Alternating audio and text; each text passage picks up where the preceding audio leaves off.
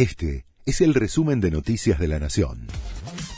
La Nación presenta los títulos de la tarde del jueves 7 de abril de 2022. La Argentina acordó con Bolivia y pagará un precio de emergencia por el gas.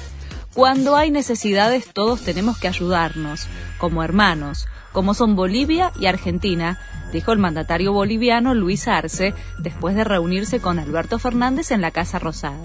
La agenda estuvo centrada en la negociación por la provisión de gas natural para el invierno, en medio de la crisis y el faltante de combustible.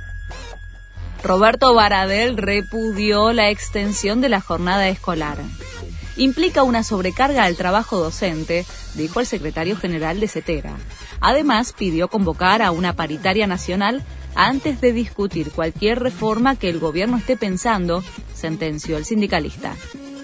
La ONU suspendió a Rusia del Consejo de Derechos Humanos. Fue por las violaciones y abusos cometidos durante la invasión en Ucrania, en particular la masacre cometida en la ciudad de Bucha. La Asamblea General aprobó con 93 votos a favor y el apoyo de la Argentina la suspensión a Moscú que había sido pedida por Estados Unidos. Wanda Nara causó furor en su local en el Abasto. Llegó al país para sorprender a su sobrina, la hija de Zaira, y también para dar por inaugurado el shop que venía armando desde su visita anterior.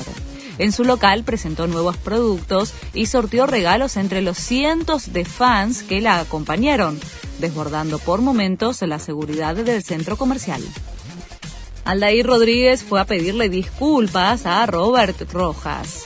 Después de conocerse que su patada le provocó una fractura de tibia y peroné al jugador de River, por lo que estará al menos cuatro meses sin poder jugar, el delantero de Alianza Lima se acercó para verlo y se mostró afligido.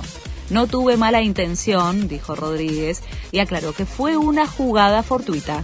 Este fue el resumen de Noticias de la Nación.